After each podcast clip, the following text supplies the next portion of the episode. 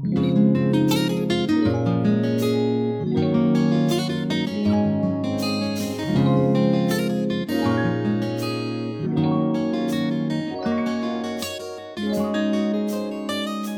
大家好，欢迎来到今天的来都来了。今天的来都来了呢比较特殊，是我去做客了我一位好朋友肉肉的播客 Mind Body 心灵伙伴。然后在这期播客里面，我们聊了聊关于我们的童年阴影跟原生家庭的一些问题。那么就欢迎大家收听。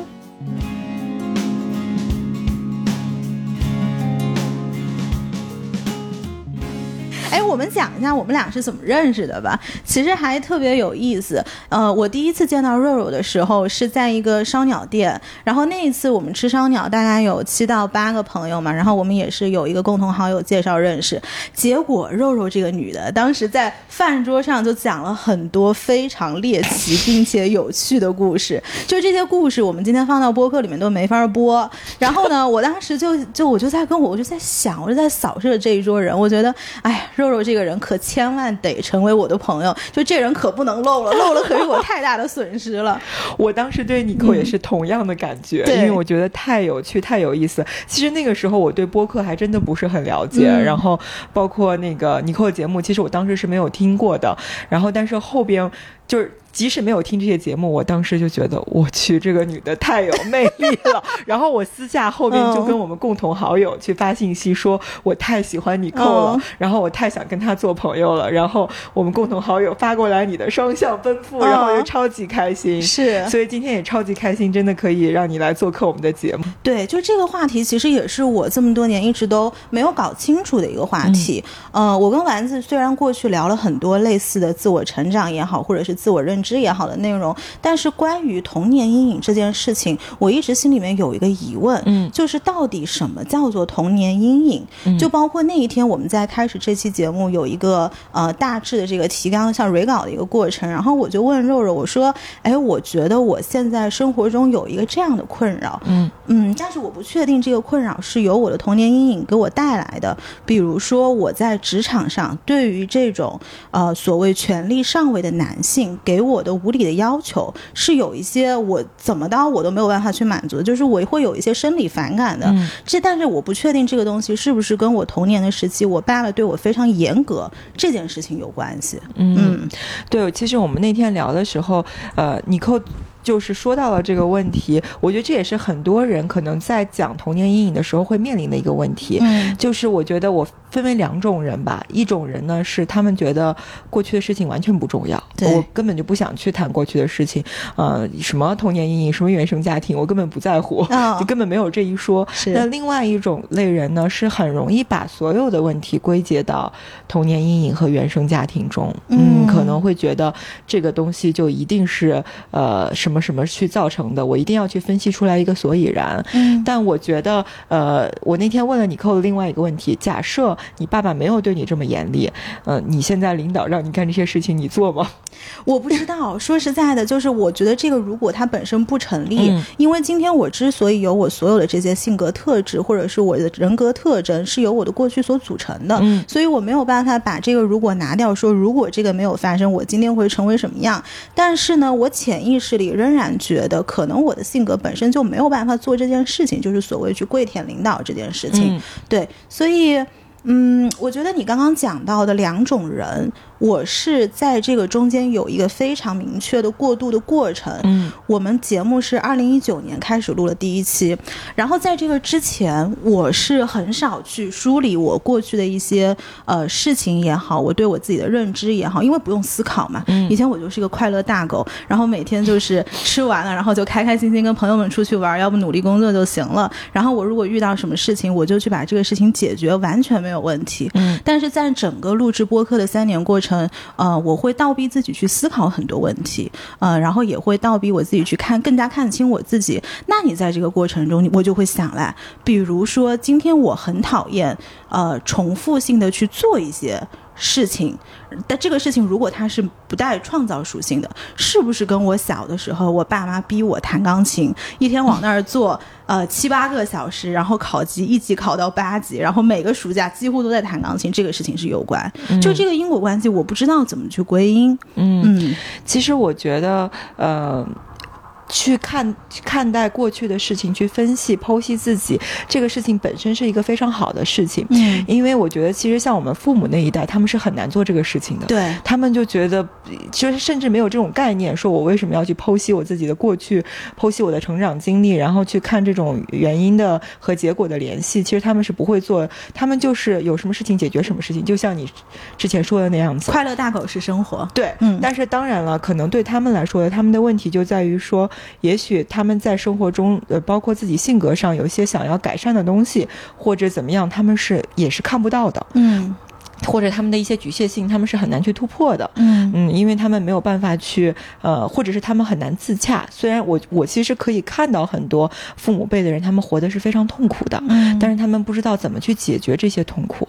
嗯，对，因为他们可能就没有去有这种概念，说我可以去内观，我可以去向内看，我可以去自我和解，其实是没有这种概念的。所以我觉得从这种程度上，你去剖析自我，然后去了解自己是非常重要的。就你发现自己是怎么样子的，但是，嗯，我觉得它并不是让你去找一个。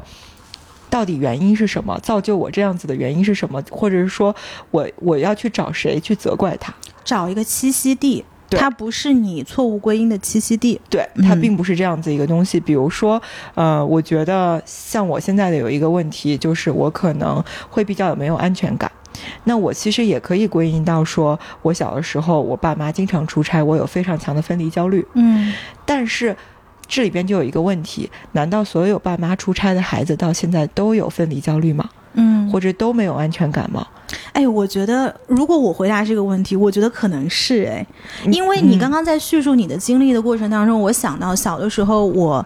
爸妈，我妈妈其实是更忙的，嗯但是从情感上来讲，我也是更加依赖我妈妈的。嗯我妈妈是个什么样的人？她是一个很自由的、很民主的，然后也思思想非常开明的这样的一个人。然后从小在我有意识以来，她就一直在全球到处飞，然后在做她自己的事情，然后是一个这样的女性。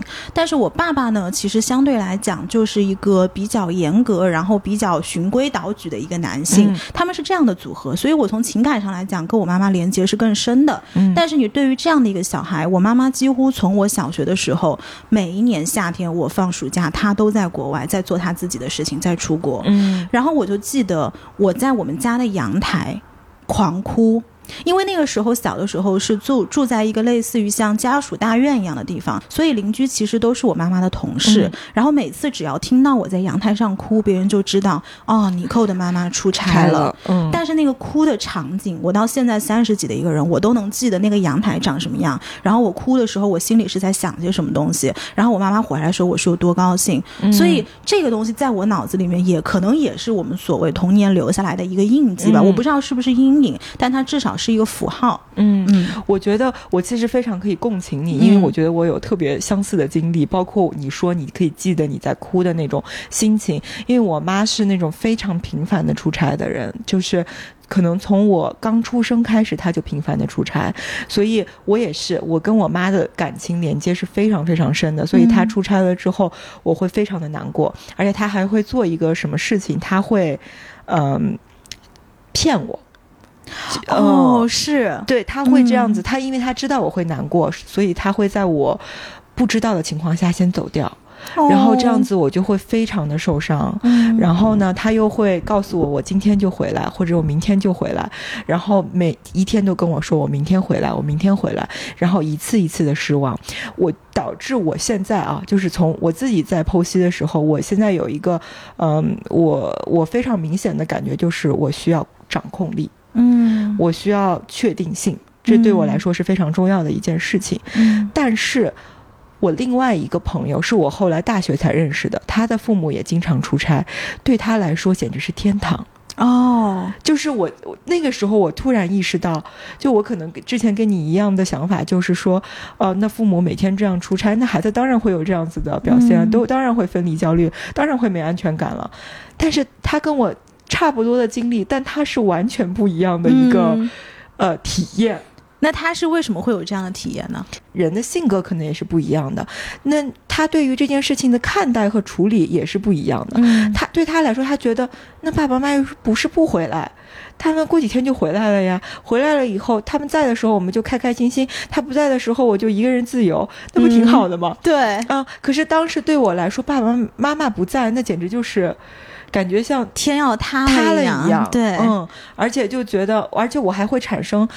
完蛋了，妈妈不在，我要和她少度过几天了。然后我从小就会产生说，那我到呃十八岁我就要离开家了。我离开家了以后，我以后结婚了，我然后我跟我妈在一起的日子哦好少啊。然后我我就觉得你怎么老是要出差啊？我好珍惜要跟你在一起的每一个瞬间。嗯所以他每当离开的时候，对我来说是一个负面。嗯可是当呃我那个朋友他妈妈离开的时候，他每次来说对他来说是一个正面，嗯就是我获得了自由。嗯，等我妈回来，我也是个正面，因为我获得了我妈。嗯可是对我来说，我妈走了是一个负面，我妈回来，我又觉得啊，妈妈你就跟我只待这么几天，然后感觉我要非常努力的抓住这样子，所以对我来说，两个都是负面。嗯，哎，那我想问呢，就是你刚刚叙述的所有的这些东西，你会把它称作为童年阴影吗？应该也不会吧？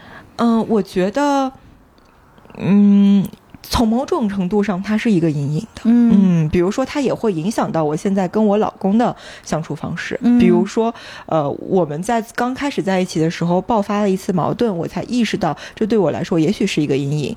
就是呃，他出差，然后他出差本来他可能说两天，嗯然后到了呃他该回来的那天，他突然说哦，我还要在这里待两天，嗯，我一下子人就崩了。我情绪就崩溃，然后呢，他是非常的不解的，所以我其实当时想了一下，我为什么会这么崩溃啊？那大家在工作上有变动是一个非常正常的事情。那虽然说，我觉得我正常人也可能会对于结果在变动，本来你是有个期待嘛，今天他会回来，但他没有回来，你可能有个小失望。但为什么我会崩溃成这个样子？对，然后我就会，我后来想到说，可能我在意的是那种，呃，为什么又要骗我？就是你不喜欢那种失控的感觉，失控的感觉。对，然后我觉得可能会让我联想到了小时候各种这样子的一个体验和经历，嗯。而这个体验我并没有在我长大以后把它重新去梳理一下。嗯。嗯，它只是留在那里了，停留在那里，那种感觉一直在那里。嗯。嗯，包括我再举个例子，可能我小的时候唱歌被嘲笑过。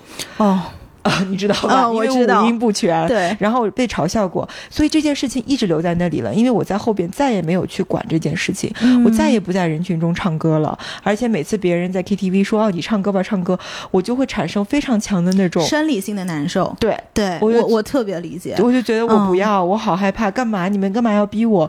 但是我从来没有再去回想过这段经历，嗯所以我觉得它其实是可能在我这里是一段阴影的。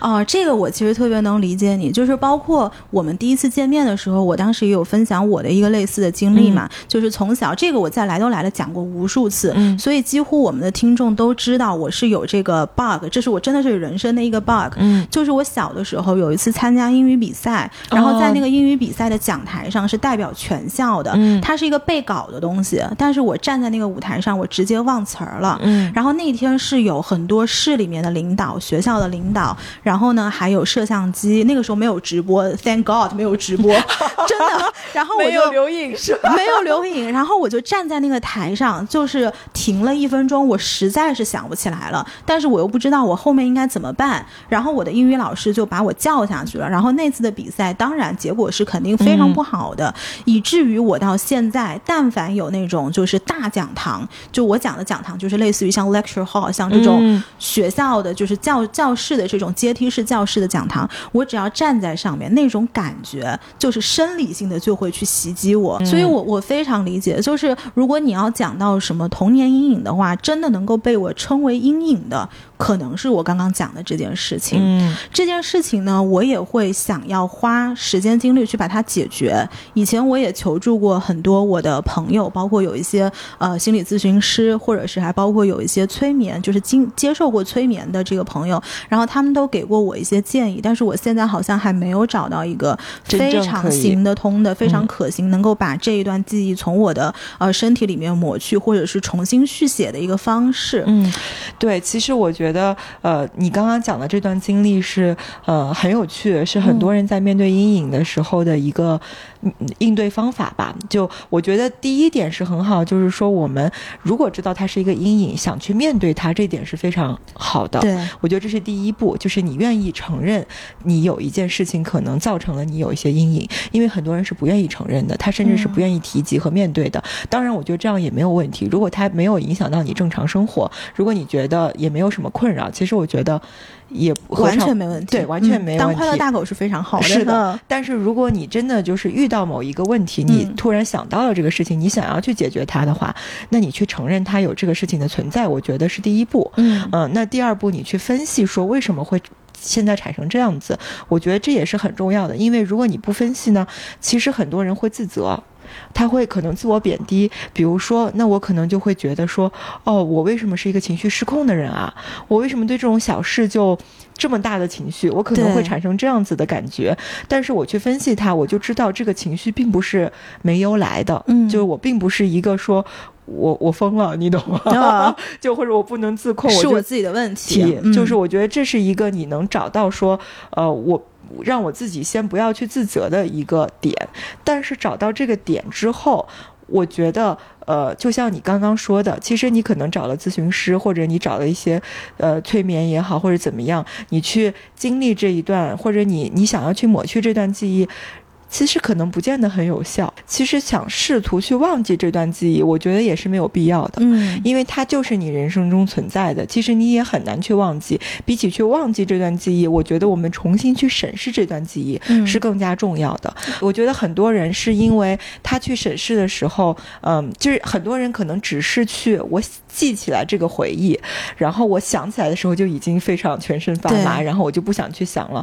这个不是真的去重新审视这段记忆。而是你去分析当时你是什么样的一个情况，嗯，你去重新看一看，因为那个时候你是很小的，你其实是没有能力去应对这样子的场景的，你也没有能力去呃，就是去思辨，你也没有能力去，就是怎么说，就是当你这个事情发生了，这个尴尬事情发生了，我该怎么去看待这件事情？其实你是没有能力的，你更多是把这个情绪。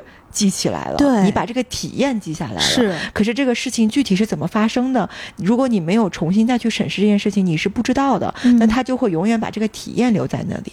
但是我们其实是有能力去把这个体验重新过一遍的。对，其实这个就是我非常想问你：如果从你们的视角，所谓重新审视这段经历，这句话到底是什么意思？然后我们应该怎么去做？嗯，我我我可以跟大家先分享一个例子吧，是那个《停止你的内在战争》里边讲的一个例子。他讲的其实就是，呃，举个例子，呃，一个小孩儿，你让他去驾驶一辆车，他是驾驶不了的。对，呃，但是一个成人，他就是可以去驾驶这辆车的。你不能因为你在小的时候没有办法去开车，你觉得这个车你永远开不了了。其实我觉得心理学有一个很重要的在讲的说，就是治愈你的内在小孩儿。其实。你去审视你的经历时，你要知道那个时候你的客观条件是怎么样子的。我觉得这个是非常重要。对我来说啊，就是比如说我拿我的那个呃唱歌这件事情来说，我如我当时对于。别人，比如说，呃，我当时学古筝，然后呢，每次我们就开始老师让我先唱谱子，然后会等的很多家长嘛，包括还有我妈，然后我唱到某一个程度的时候，大家就会突然哄堂大笑。哦，然后当时对我来说，我觉得那是窘迫，那是嘲笑。嗯，所以我觉得第一点是你首先要去认知当时那个情况跟你你当时的体验到底是不是一样的。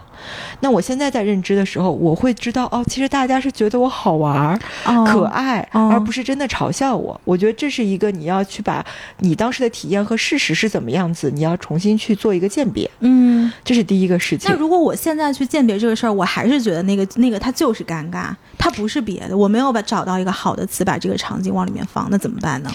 那就是说，好，他就是承认他就是一个尴尬的场景，但是第二件事情就是我就是遇到了这样一个场景，当时的我其实是很无力的，因为我是一个小孩子，嗯，对吧？因为我没有办法，我觉得就是一个学生。然后，那你现在想一想，就如果是现在的你遇到了一个尴尬的场景，你是怎么看待？而且我觉得很多人会对于一个小孩子当时那样的场景，更多是觉得好玩儿，嗯嗯，就是一个乐子，就算他觉得是不好，也就那样过去了。所以我觉得，对于别人的宽容，也可以拿过来宽容自己。嗯，这一点很重要。我觉得很多人对自己太苛刻了。嗯，对别人是很宽容的，但是对自己是很苛刻的，嗯对自己永远是高要求的。那你其实，我觉得这个里边有个底层的逻辑是在于，你是不是可以接纳自己的不好和不足？嗯我觉得这点其实对我来说也是一个问题，因为呃，可能我觉得我过去的生活里边，我的父母对我也是一个比较高要求的人，嗯所以我自己对自己也一一直很高要求，包括唱歌这个事情，我觉得它底层是因为我们不敢展示脆弱，嗯，不敢展示脆弱的底层是不能接受自己不好、对，不能接受自己不完美。美，对，嗯其实。道理我们都是懂的，嗯都知道说人是不可能不完 呃不可能完美的，每个人都有缺点。可是我们在自真的自我接纳的时候，其实可能并不是这样子的。嗯我们就会觉得哦，这是一个人生污点，人生有污点又怎么样？我现在反而觉得，我现在我跟你讲一下我唱歌这个事情我是怎么克服的。呃，你你说首先，我先决定我要克服这个事情，啊，然后我就做了一个大胆举动，我在我们节目上唱歌了，真的。哪个节目？你说你们的视频视节目？频节目哦，就是在 B 站挂着，哦，真的吗？真的，我回去要去看一你下，去看一下嗯。然后我当时去录制的时候，跟那个雨嫣他们，其实我都是下了很大的决心的。嗯，然后我我还有那个花絮视频，就是我超级紧张，我都快我都我真的哭了，哦，真的吗？我真的眼泪掉下来，然后我就唱了，然后唱了就唱了嘛，嗯，啊，我感这样也没什么大不了的。对，然后我后边还另外讲了一个，我就唱的不好，怎么了嘛？然后唱的不好，我觉得好像还能给大家提供笑料，哦，然后不也挺开心的吗？是嗯，所以我觉得就是你怎么去看待这一点是很重要的。嗯你当然可以把它看待成一个你的耻辱。你可以看待成一个非常尴尬的事件，但你也可以看待成，就是说你给别人提供了一个记忆深刻的比赛。嗯那其实我听下来，我感觉很多我们讲到小时候的一些，这个不能叫创伤吧，就是小时候一些瑕疵的事件，嗯呃，仿佛都会在我们的身体里面留下某一个印记。但是呢，我身边也有很多朋友，他经常会给我讲一个理论，他就说，我觉得今天我会成这个样子，是因为我的原生家庭给我造成了一二三四五嗯什么样的创伤，所以呢，这个不是我的责任，这个可能更多的都是原生家庭的责任。那以前我看过一个喜剧的段子，那个段子是这么说的，他就是说，呃，今天我的朋友要跟我说，他去找了一个非常好的心理医生，you know，就是那种不会把所有的事情都归结为原生家庭的好医生。就这个事儿，其实我记得特别的清楚。然后我们当时在蕊稿的时候，你不是也问我嘛，就说我怎么去看待原生家庭？就是我觉得原生家庭到底是一个什么样的东西？后来其实我也有思考这个问题。虽然我的原生家庭没有给我留下什么特别大的阴影，嗯但是你说那种小的点，多多少少一定是有的。原生家庭它都是一种关系，它只是你跟你家里面的人的关系，而就像所有的关系都是一样的，就是。首先，一定没有完美的关系，嗯，但是第二点也要知道，没有一无是处的关系。是的。所以就是，我觉得真我们真的不能把所有的事情都归结到父母身上，或者好像是他们给了你一个是多大的包袱，嗯然后导致了你今天会是这个样子。呃，我是从小很喜欢看那个《Keep Up with the Kardashians》，嗯就是卡戴珊一家人。我基本上从呃二零一三年、一四年的时候，我就在看他们的节目，所以也算是跟着这个综艺里面所有的小孩一起长大的。嗯我们如果看到这个综艺里面的很多人，比如说 Chris Jenner 妈妈，嗯妈妈是一个非常有本事，然后也是一个很 strong、非常独立的一个女性。然后她给每个小孩都铺了很好的路。然后姐妹之间，包括现在我们看到呼噜新出的那一版，就是卡戴珊家族，你能看到姐妹之间什么叫做 girls help girls。然后本身她们又是有亲属关系的。但是呢，如果一三年、一四年那个时候，如果有朋友看过卡戴珊家族，你就知道那个时候的 Kylie 就是最小的那个小孩儿。Kylie 是一个非常不自信的小姑娘。嗯其实这个小姑娘基本上你到今天，她所有有这这么多的成就，比如她有自己的化妆品品牌，然后她现在也非常漂亮，也在福布斯榜上，然后也有两三个小孩儿，然后过着非常幸福的生活。但是她跟媒体之间的关系，她跟她自己家里面的人的关系，你依然能够从她身上看到那个小女孩的不自信。嗯我就记得一三年、一四年的时候，他就说为什么他会这么不自信，就是因为他每一个姐姐在她的赛道上都做到了一个极致，太好了，太好了。比如说 Candle，嗯。我们都知道大名模，对吧？然后爸爸又是一个呃，在美国也非常有地位的一个这个体育员体体育运动员。然后妈妈这么有本事，然后 Kim 就不要说了，Chloe、Courtney 没有一个是省油的灯。那他作为最小的那个孩子，他就在想。那我是谁？我到底怎么展示我自己？我还有没有空间？嗯，这个世界仿佛没有一个地方能够容纳我了。嗯，所以他的这种不自信，即便在这样的一个家庭，我们看上去要钱有钱，要光鲜有光鲜，要大豪宅有大豪宅，然后要所谓的家庭支持有所谓的家庭支持，他都不是一个完美的家庭。嗯，所以你问我怎么看待原生家庭？我觉得没有任何一个家庭原生家庭它是完美的，就跟所有的关系是一样的。所以我们没有必要去放大这个部分。这个是我个人的一个想法。嗯，是的。我就说一说我个人的想法吧。嗯，我觉得，呃，我是肯定原生家庭给大家带来的影响的，一定的，因为对我们在于，就是我觉得在你成长的过程中，尤其是你在一个小孩子的时候，我一直在强调，我们在小孩子的时候，其实你没有发展出来自己的价值观，包括你受你受到的、你看到的东西、你受到的教育，其实很多程度都是来自你原生家庭，所以当然肯定是会影响到你的，这也是教育。所存在的意义嘛？如果你说那个呃坏的东西是没有的，好的东西也不可能是有的。对，所以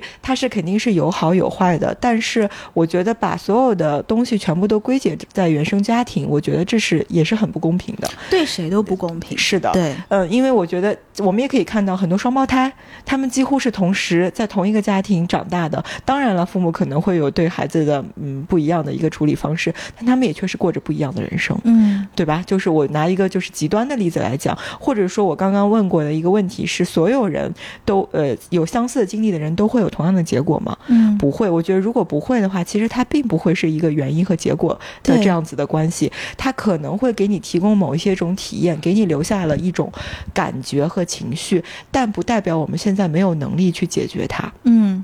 不代表所有人都会产生一样的结果，最主要的还是我刚刚说的，我们怎么样去看待这样子的一个结果，看待你曾经经历过的一个事情。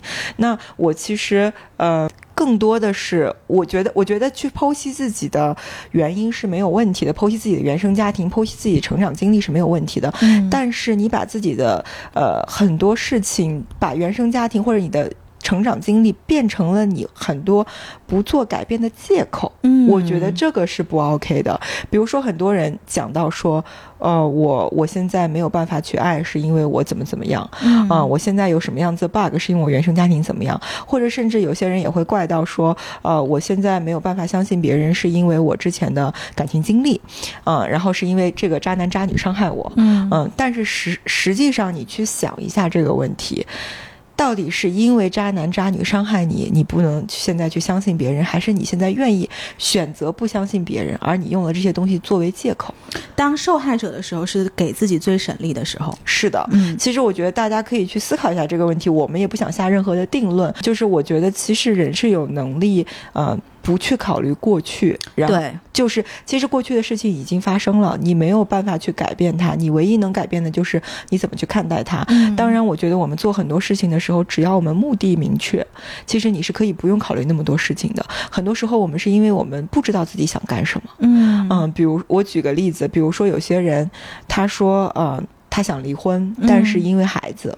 哦，嗯，因为这个那个，其实我可能讲的例子有点极端，但是大家也可以去思考一下，你是真的因为孩子吗？嗯。嗯，我觉得很多人，你当你在去跟他劝的时候，你跟他说哦，其实孩子这边是没有问题，他会告诉你，那我其实还是不想离。这个是大部分，我身边有好多这样的例子，真的好多这样的例子，就是或者他说他想辞职，他想来创业，然后呢，他跟你说一大堆辞职就是一定一呃就好难好难的理由，然后你告诉他你去创业啊，你鼓励他的时候，他又告诉你一大堆我没有办法辞职的理由，可是那是真的理由吗？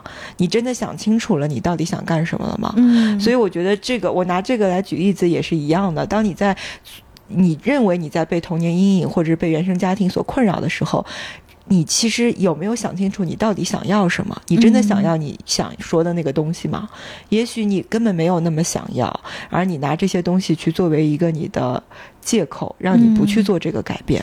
哎，但是我觉得人有的时候他非常清晰自己想要什么，反而是容易的。是的，比如说你讲到这个童年给我带来的一些影响吧，我刚刚有讲到我爸爸是个非常严格的人，嗯然后他在家庭里面他也的确是用我们现在网络的词语叫做 alpha male，嗯就是我所有的事情，我们家里的事情丢给他，他是一定能够解决的，就是所谓非常照的。我爸是一个狮子座的男生，嗯就是非常照的一个爸爸。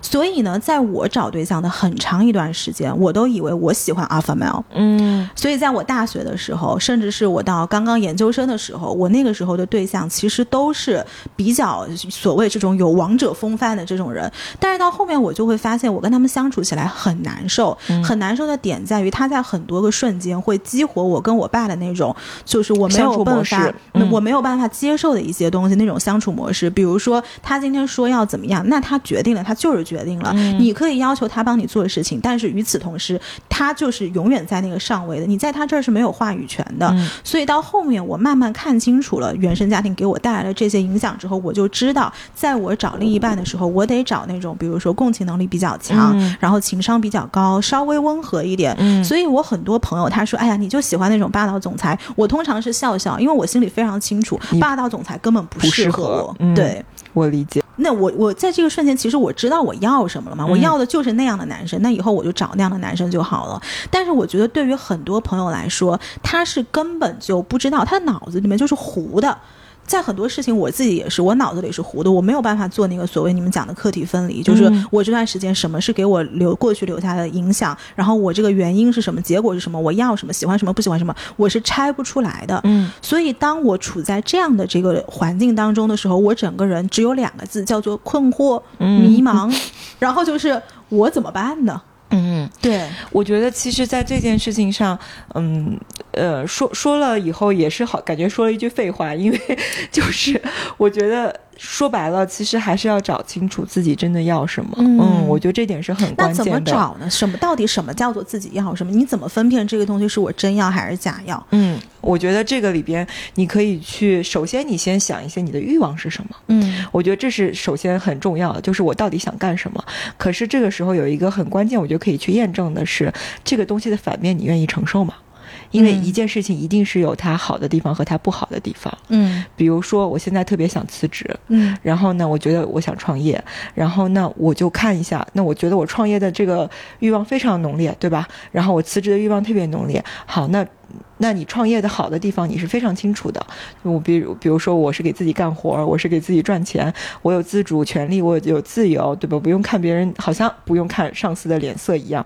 但是反过来，呃，我要去承担的风险。对那我现在要花的精力、时间和财务，然后我要承担的压力，然后包括我现在没有稳定工作这个东西，到底是你愿意承受的吗？嗯嗯，这个东西反过来可以去验证一下你这个欲望是真的还是假的。嗯嗯，就包括我们刚刚说的离婚的例子，就是你觉得你现在特别受不了了，你特别特别想离婚，对吧？然后那你先去，那你就想一下，好，离婚的好处我当然非常清楚，但是离婚这些坏处是你愿意接受的吗？嗯我觉得这是这是另外一个非常重要的点。其实你们节目里之前叶叶斌老师也讲过，就是不能既要又要。是就是如果你既要又要，你永远找不出来你想要干什么。嗯就是你一定要知道什么是你想要的，同时你要知道你愿意舍弃的是什么。嗯因为其实我觉得选择没有绝对的好，只有相对的好，甚至可能是只有相对的没那么差。对嗯，所以我觉得在在你选择的时候，你知道你想要什么的时候，你去比较的并不是哪一个更好，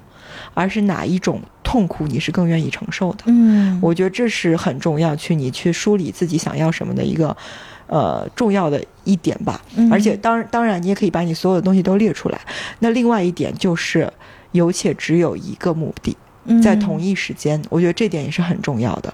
就是你可以，你当然可以有十个欲望，然后但你十个欲望往往是不可能同时满足的。没错就是如果你能同时满足，那是少少概率的幸运事件。我觉得在一个人身上发生的概率都不会很多，可能甚至有些人一辈子都不可能同时拥有好几件事。是所以我觉得你去对你的需求排序，然后去舍弃你，呃，剩除了第一位的剩下的东西是很重要的。嗯你愿意舍，敢舍，不然的话，你就是会很痛苦。就像你刚刚说的困惑，我觉得困惑来自于哪里？来自于你什么都想要，对，然后你是什么不好的都不想要。嗯，我觉得这是这样子的，所以你能搞清楚你的欲望的呃第一排序是什么，然后用不好的东西去验证这是否真的是你愿意承受的，嗯这点是很重要的。那我觉得这是第一步啊，就是说你先确立你自己明确的目标。为什么我嗯觉得目标非常重要？是因为，呃，我举个简单的例子吧，假设我现在要求一个人办一个事儿。嗯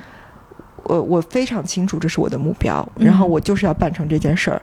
其实我舔不舔他，他对我什么态度，我就不太会在乎了。嗯嗯，因为我非常清楚这是我要做的事儿。嗯我觉得对于呃克服原生家庭的困扰也是这样子的，你不要去想那些，当你树立了一个目标之后，你就不会去太想过去的事情了，哦，你不会去太想过去的阴影是什么了，你就想我此时此刻要达到这件事情。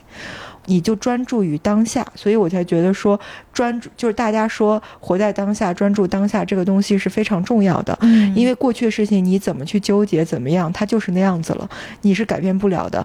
你能改变未来的就是你现在此时此刻。嗯那你此时此刻怎么叫专注当下？就是你很清楚你自己的目标是什么，然后我就为了这个目标服务。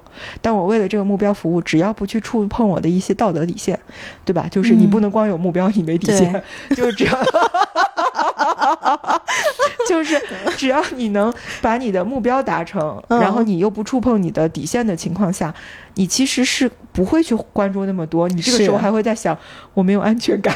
对，然后我爸妈那个时候，我爸把我一个人骂我了。呃是 把我一个人撂阳台上了，你不会想这些事情的，所以我觉得，呃，我不想就是想说过多的什么，我们去呃分析啊，过度的去呃就是解释啊，这些东西是好的，是可以帮助你更加了解你自己的。但是当你想做什么的时候，其实我觉得就是很简单，明确目标，嗯，然后坚定你的目标，然后去做就好了。嗯，因为就是向前看，别别向前看向后看，不要向后看，嗯向后看是帮助你的，并不是能帮呃帮助你去了解自己的，并不是能帮助你做现在的决定的。你就专注当下，专注当下，你想做吗？想做你就做。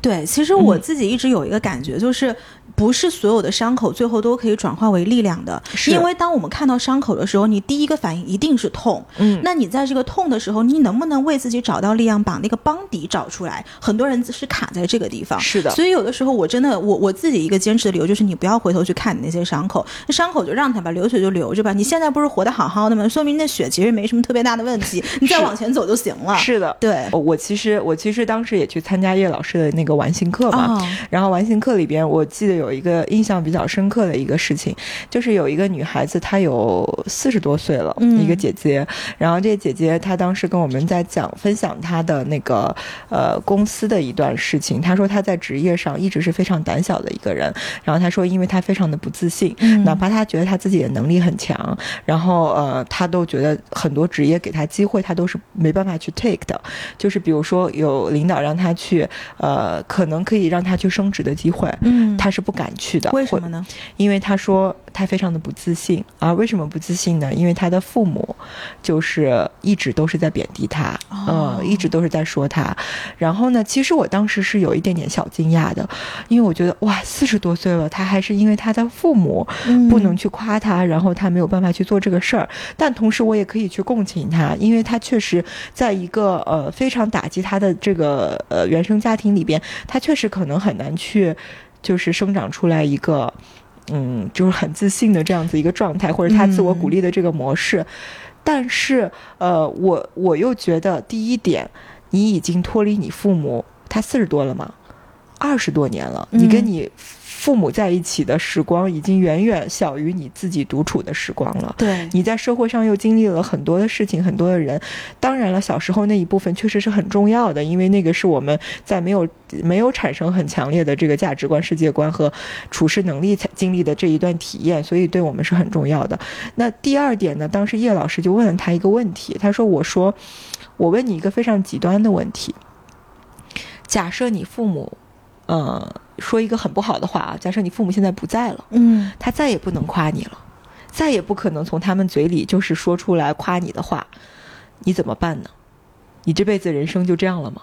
嗯嗯，你就你就你就活在他们一直在打击你的阴影之下吗？嗯，因为那个女生当时的诉求是说，她希望嗯，她妈妈能不能夸她一句，哦，嗯，就是我又觉得非常的同情他，可是我也觉得叶老师说的话其实是非常有道理的。嗯原生家庭我们是没有办法改变的，过去经历也没有办法改变，那他就是这样子。如果你父母就不在了，你难道就这辈子就要活在你过去的阴影之下吗？嗯我觉得这虽然是一个很不好听的极端情况，但是我觉得可以帮助很多人去梳理这个想法吧。嗯，嗯，所以可能在我们的内心，如果这个父母过去给你造成的一些伤害，真的在我们内心长了很多杂草，我们第一步可能是要把这个杂草拔掉，是。然后杂草拔掉之后，才能生出鲜花的空间。是的。嗯。如果说，或者是有些人他可能会寄呃，就是期待吧，期待我的原生家庭重新来去治愈我，嗯，但是你就如果你的原生家庭就是做不了这样子的改变，你就把主动权给让出去了。对，嗯。所以我觉得自己的人生要自己去做主，这是非常重要的。那呃，你你你自己去掌控这个主动权，而且每个人都是有能力的。嗯都是有能力去重新看待你的这些事情，或者抛开你所有的过去，你有伤痛没有关系，但是我现在此时此刻想做这个事情，你就有能力去做的。当然，你想要疗愈的部分，你是可以回头去看的，你可以去和解。那说到这个疗愈的部分，我觉得还可以做的是，嗯，尤其是对父母这点的时候，我觉得，呃，我也可以给个例子。其实我爸爸是一个非常，嗯，我对他是很矛盾的，我跟他是有很矛盾的关系的。嗯他一方面非常的鼓励我，他从来不不去拿我和别人比较，但凡和别人比较，都是我比别人好。嗯嗯，就是甚至我曾经跟他说：“你别这样，我我害怕。这是一种反向 PUA，真的。哎，其实你爸跟我爸真很像，我爸在外面永远是夸我的。对，嗯他在那就是在我们家也是夸我的，永远都是说你比他们聪明多了，嗯你比他们厉害多了，你只要愿意做，你就可以做。嗯永远是这样子，所以我也是感激他，因为他给了我很多的自信。但是同时，他是一个情绪并并没有那么非常稳定的人，尤其是在我小的时候，我不知道为什么我这句话他就发火了。哦嗯，所以我觉得我曾经一度是有一点点，嗯，我感觉爱是有条件的。嗯虽然我现就是我潜意识我是这么觉得的，尤其是我觉得对于男性，我觉得我在亲密关系里我会有一点点愿意想要讨好男性。那你觉得爱是没条件的吗？我我也觉得爱是有条件的，除了父母对你的爱，嗯，我觉得无条件的、长期的无条件的爱其实有点难呢。对啊但是我觉得在某一个瞬间，无条件的爱是有的。啊，某一个瞬间一定是有的。有对嗯但我觉得，呃，因为是我觉得人是很。就确实很复杂，这个社会有很多复杂的事情，所以你要说时时刻刻每一刻他都是无条件的，嗯我觉得确实是难的。但是我觉得我在我爸那边 somehow 感受到了一些有条件的爱，对吧？嗯就是我会觉得，因为他在发火的时候，我感觉我突然就好像一文不值了。哦嗯，我会有这种感觉。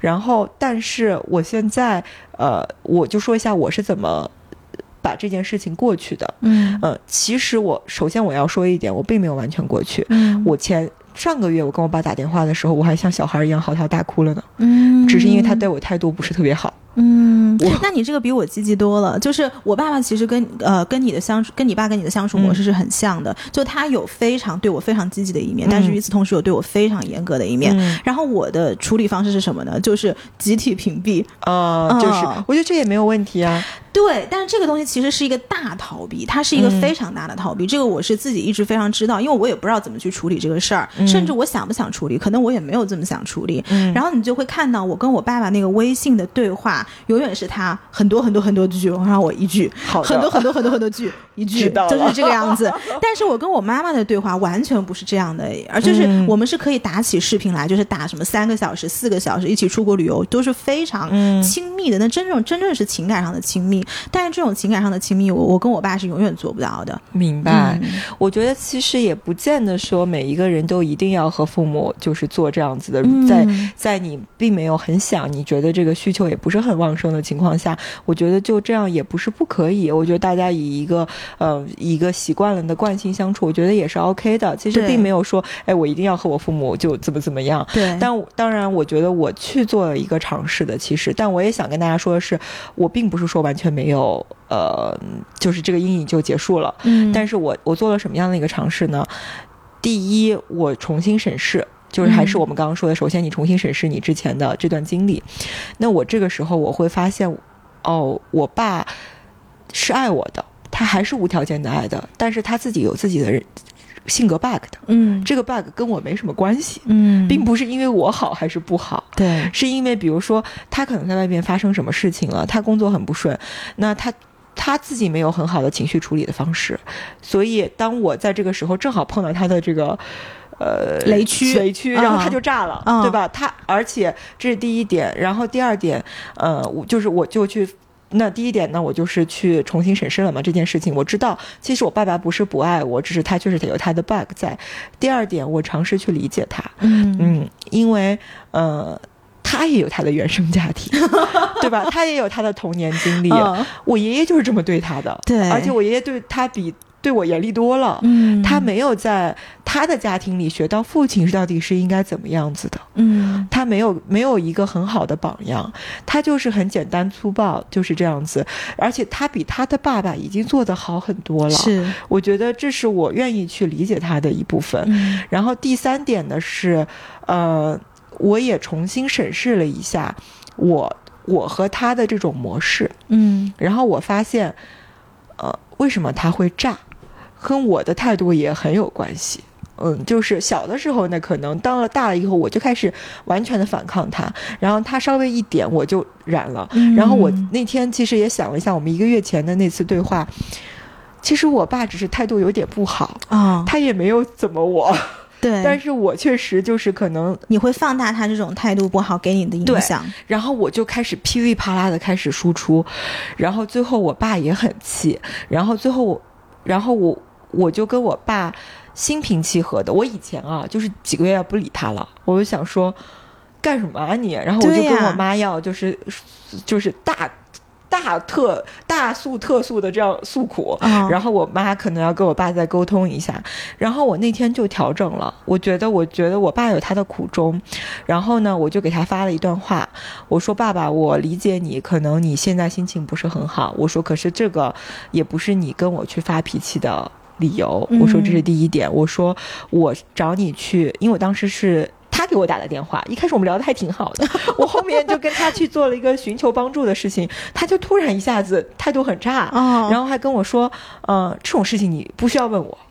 之类的，然后我就觉得这个不光是态度不好啊，就是他说的话也让人很伤心。嗯然后我说，我觉得我把你当成我的依靠，所以我在第一时间去问你的意见，寻求你的帮助。我说，但是你给我的回答让我觉得，嗯，很伤心。然后我把我的想法就告诉他，就你的感受都告诉他，告诉他了。嗯然后我其实没有期待我爸会怎么回复，但是我爸给我回了。过了一会儿啊，我爸说：“爸爸态度不好，爸爸对不起你。”哦，然后我就觉得，嗯，其实这是一个重新的一个你们两个的和解，嗯而且我也会发现，我们以前其实很多次这样子的吵架之后是没有这种和解的，嗯，所以让我们的这种情绪越来越的。积压越来越积压，然后我也跟他表达了，我不希望我想到我们我和你的相处里边全都是你发火，然后我在哭，你发火我在哭。我说这种一次来了会冲淡很十次你对我的好，是嗯。是完全没错，但是我嗯。发现我重新去理解他，站在他的角度想问题，嗯、然后。嗯，那个我换了我的方式去跟他交流的时候，他也换了方式。就反反而是你在引导他，你就是你会有更加嗯对你或者是对你们关系的一个认知，然后你把这个认知丢出去，然后像一个影子一样，然后看他要不要接，然后结果他接住了。是的，嗯当然了，我觉得他不接，我也觉得没有关系，嗯因为我觉得在我表达的这个过程中，我已经在治愈了。对嗯，我相信，呃。他只要他不是一个说完全没有理智的人，他也会感受到我这份真心的。是哪怕他可能是嘴硬，他可能会不会不回应或者怎么样，但是我们，而且我们这次的回应是有过好几次之前这样子的，呃，练习。练习的，嗯。嗯，所以我觉得，呃，比起想让你的父母去改变，或者是你想通过什么外力去治愈你的原生家庭，把主动权放在自己手里，也许你还可以去治愈你的父母。嗯。嗯。这个说的真的特别对，就是我觉得在我们小的时候，我们在跟父母的关系里面都是一个接收者，嗯。就是我爸妈告诉我这个事情怎么做，我就是怎么做的，他们给我什么样的东西，然后我就会给什么样的反应。但好像在关系里面，我们从来没有作为一个主导的角色去，我怎么去引导这段关系往什么样的方向去走？是的，嗯当然了，就是我觉得，呃，如果大家听完了以后说，哎，我也要去做。我做了以后发现我父母没有反应，嗯，然后更气了。我觉得其实也不是这样，就首先你做这个事情，你的目的是为自己，是为自己，不要去说我一定要去求一个什么样的结果。但是我觉得，呃，而且也不要强迫自己去做这件事情。如果你觉得你现在没有这个心力，你觉得你没有办法跟你父母去做这样的和解，我觉得也没有必要去和解。嗯，因为确实，我觉得不是每一个人的父母，嗯，都是。就是做做出来的事情都是可以原谅或者值得原谅，是的，对，是的。如果他真的做了很过分的事情，你不想原谅也是没有问题的，嗯。但对我来说，我可能选择了一个就是跟他们去和解。包括我其实也是在呃叶老师那个课里边，我去。我记得很清楚，有一个女孩子跟我讲了类似的经历，然后她也是一个一个姐姐，大概也是四十多岁，已经有自己的孩子了。然后她讲到了她和她爸爸的经历，她哭的就是泪流满面。但是她当时，呃，当时那个 Joe 跟她做了一个练习，他说：“你把我当成我你的爸爸，你想跟我说什么？”然后我以为他会痛骂他爸，结果他当时说了一一段话，然后我我我也哭得泪流满面。他。想了半天以后，他跟周说的是：“嗯，我对你其实非常的生气，也经常埋怨过，然后我也觉得很难过。可是我觉得你也是第一次当爸爸。”哦，嗯，然后他，然后我听完了以后，我也觉得，我突然也是对我爸爸有这样子的感受，嗯，就是他也是当第一次当爸爸，他也有很多不成熟的地方，然后他也有很多他之前没有意识的地方，尤其是我们那一代父母，可能他们真的是忙着为这个家庭赚钱，做这些经济基础，他没有那么多时间，或者没有那一代整个可能都没有那个意识，说我跟我孩子的相处，包括我要怎么控制我的情绪，嗯。嗯，但是你也可以看。到他在努力，是就这么多年，就是他虽然说脾气还是 不是那么好，但他真的在克制。对，而且我觉得所有人也都跟我讲说，哦，你爸爸在你面前已经是。最克制的一个，已经是像个小猫咪一样了。结果你还觉得它是一个大狮子，是的。所以我觉得，呃，这样子的一个方式也是非常治愈我自己的。对，就觉得我觉得有一个很核心的点，就是在于你做的所有的东西其实是为了你自己。那为什么今天我们会去讨论这个原生家庭，讨论我们在有多少童年的阴影，童年给我们留下了什么东西？我们不是为了看过去，我们为的是往将来以一个更好的方向去走。那么我们是不是选择把自己？重新养一遍，我觉得这个是现在很多人在讲的一个话题。就我们到底怎么自己把自己重新来养一遍？嗯，就是我觉得，其实你想怎么养你的孩子呢？嗯，你希望你给予他什么样子的？呃，就是你你想当一个怎么样的父母呢？那你就把。自己当成自己的孩子，哎，前两天我跟我一个朋友在讨论这个育儿的话题，我也可以跟大家分享一下。因为我现在身边很多朋友，他其实都是有小孩的。然后，如果过了三十几岁，大家就坐下来聚会，总归会有一些怎么去育儿的方式。其中，我有一个朋友，他讲的特别好，他就说。妈妈能够教给你的只是，她是有个女孩子，妈妈能够教给你的只是你怎么去面对困难，你怎么做一个坚强的人，你应该有什么样的韧性，然后你什么时候可以示弱，你应该向父母表达什么，但是你什么东西是要通过你自己去完成的。嗯，但至于在学校里面教到的什么英语、数学、语文、化学。我为什么一年付二十万呢？我是学校要交给你的，不是我的职，不是我的职责。所以这个可能是我觉得，呃，我看到的一个比较好的育儿方式。其实你应该教给他的是你品质里面更加呃完善或者是更加坚韧的东西，而不是一些技能。是的，嗯。所以这个也就是说，我们其实现在也没有办法教大家具体的，对，就是一个技能，而是说你其实每个人都是不一样的。你到底希望成为一个什么样的人？你希望你自己的孩子怎么被养育？愈大，你希望给他什么样子的温暖？其实你完全也是可以给到自己的，你可以给到别人，也可以给到自己。嗯，如果你觉得你将来也可以作为一个好的父母，如果你生你现在想象你生了一个孩子，对吧？然后你要给你孩子怎样的爱？你不光可以给到你的孩子的这些爱，都可以给到自己的。嗯，你给怎么给你的孩子树立自信？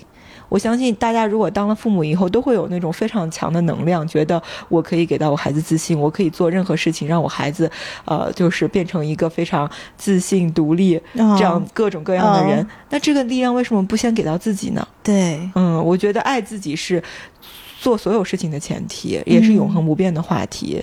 所以我觉得，无论你的原生家庭怎么样，你童年经历怎么样，每个人其实都是会有阴影的。你看，活得再好的人，或者你觉得他再优秀的人，而且我我也可以跟大家分享，我身边有很多优秀的人，其实经常会跟我去聊他们的阴影。你你你都不知道你有多阴影。真的，真的就是你，你觉得很那种绝对不可能自卑的人，然后他已经就什么感觉什么都有了，他真的在内心是非常自卑的。所以我觉得，呃，大家不用去，就是去去想说，哎，其实可能别人没有我那么呃惨的经历。对，我我当然除了一些极端经历就是除外啊。那我觉得大部分人其实，呃，不管你经历的是什么，在你自己的人生里那个。都是一样的，嗯，你比如说有些人他可能命特别好，他可能今天他妈说了他一句，他就觉得这是很大阴影了，嗯，那可能对对我来说，我妈说了我十句，跟他妈说他一句是一样的阴影。对，而且我发现很多对，因为你讲到很多就是什么都有，家庭条件特别好的那种人们，他可能反而对于去承载这些负面的东西的能力是特别差的，嗯，可能就像你说一句话，可能说到我身上，说到你身上，就是像小小小雨点一样的，可是在他那是倾盆大雨啊，嗯，是是吧？因为他就是实在是他的生活太顺了，条件太好了，他其实对于这种嗯负面的东西他经历的少。那我们反过来其实去想一下，说呃，就像你说的任性一样，任性是怎么来的呢？不就是因为你经历的挫折，对吧？你不然你怎么去就是发展出来这些任性的呢？你就是因为你经历过这些更多的这些磨难，但我就还是我们之前说的。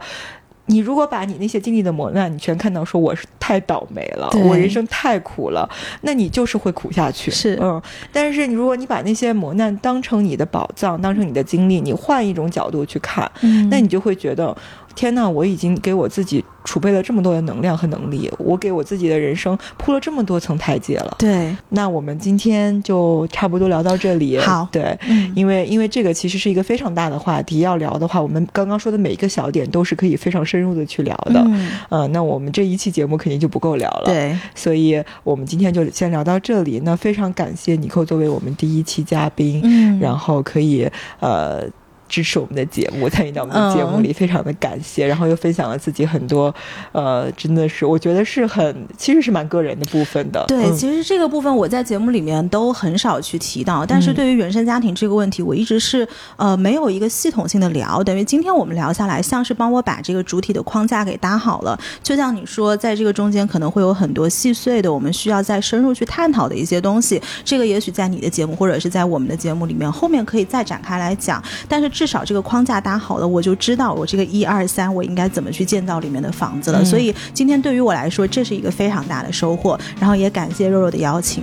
那希望我们今天的分享也可以给大家带来或多或少的帮助。那也欢迎大家跟我们在评论区呃更多的探讨大家对于原生家庭的看法，或者过去经历的看法，或者是也欢迎大家分享一些大家呃在克服了自己的一些童年阴影之后的一些好的方法，或者是自己的你人生怎么样开阔了。你怎么样星辰大海了？其实我是想听大家跟我讲这个部分。嗯嗯，好呀好呀，那我们今天就这样啦，大家拜拜拜拜。